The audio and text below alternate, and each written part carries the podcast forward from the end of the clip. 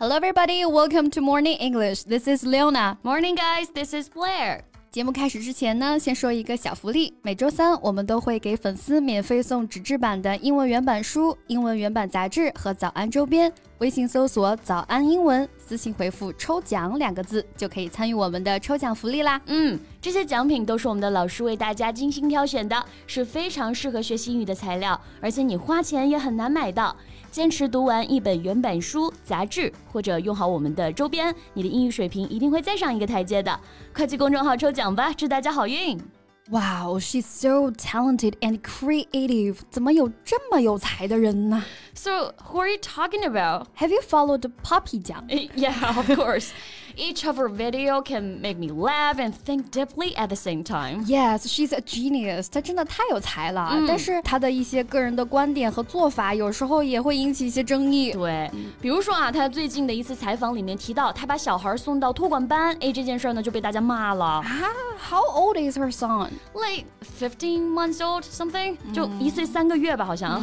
But actually, it's ordinary right now. If both she and her husband are busy on their work, it's a good choice choice. Yes. Well, someone thinks that it's better for kids if their mom could raise them at least by three. 就有些人会觉得啊，如果三岁前妈妈能够亲自带小孩，哎，这对小孩来说才是最好的。Is it the law that all of mothers have to obey？这妈妈也要有自己的工作和生活呀。哎，对呀，It's tough, especially for working mother at present. 嗯，True. I think we should speak up for those working mothers And let others know more about them. Agree. 那我们今天就来聊一。聊啊和职业妈妈、职场妈妈相关的一些话题。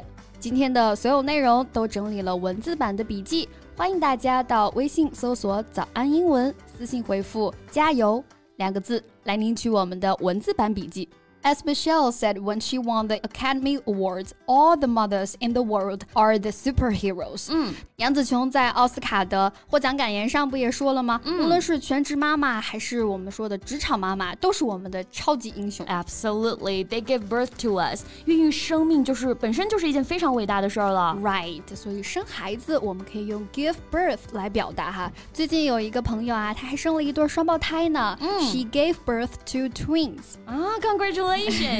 Give birth 当然不仅可以用来指人类生孩子啊，动物产崽哎也是一样的。比如说我室友的猫咪昨天夜里呢就把自己的崽那个生下来了。Her cat gave birth last night。嗯，其实无论是谁啊，迎接新生命都是一件令人很欣喜的事情。Right. But most of time, mothers have to be faced with questions, especially when you choose to return to paid work. 的确是这样。孩子出生以后呢，妈妈们面对的问题就会来自于像各种亲戚朋友啊，such as who's going to raise the kids? Mm -hmm. What about breastfeeding? Or how are you going to make it home for dinner? 唉，就是生孩子只是一个开始啊，怎么样去抚养孩子才是需要花更多时间的一个课题。嗯，So raise the kids. Raise 在这里就是抚养、养育的意思。And you must know the song You Raise Me Up，对吧？这首歌大家都听过哈，就是抚养我长大嘛。对。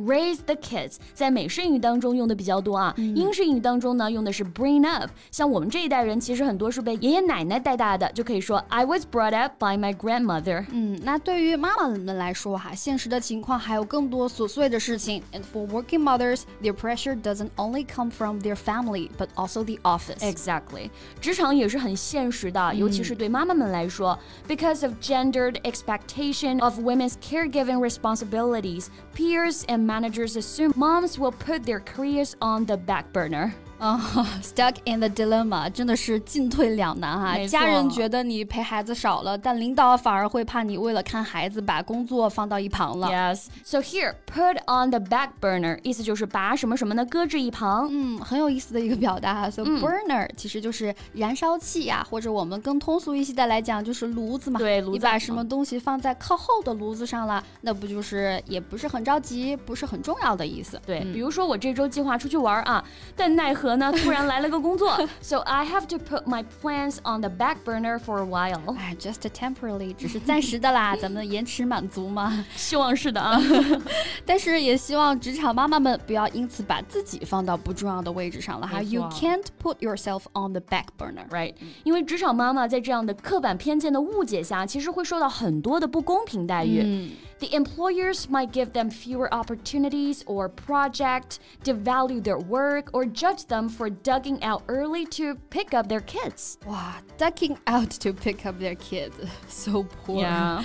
但是 duck out 这个表达也很生动啊，它的意思就是表示逃走、逃避。但是妈妈们绝对不是故意的要去逃避工作哈，就像我们刚才说的，两者难两全呀。对，但是家庭环境下还真的是会有 duck out 这种情况出现。嗯，比 如说前两天啊，我妈还吐槽我爸呢，It's his turn to cook dinner, but I bet he'll try to duck out of it. so cute.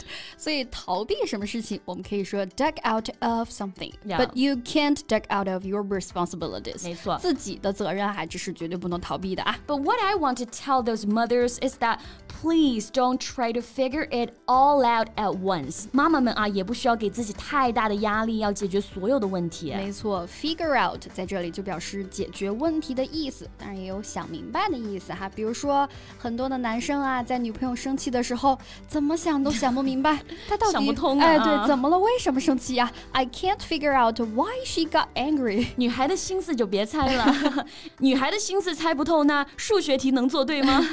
Figure out 还可以用来表示算出问题的答案这个意思。Like, can you figure out the answer to the question? 嗯，那如果生活的难题还真的解决不了的话呢？For working mothers, I think they need to reach out for help, even if help looks like talking to someone, watching the kids, or finding ways to relax yourself。嗯，妈妈们是可以求助的啊，要给自己留出一些自己的时间。嗯，reach out for help，、在这里意思就是寻求帮助嘛。reach out for something 本身有伸手去够这个意思。For example, I tried to reach out for my glass of water, forgetting that I had left it in the kitchen.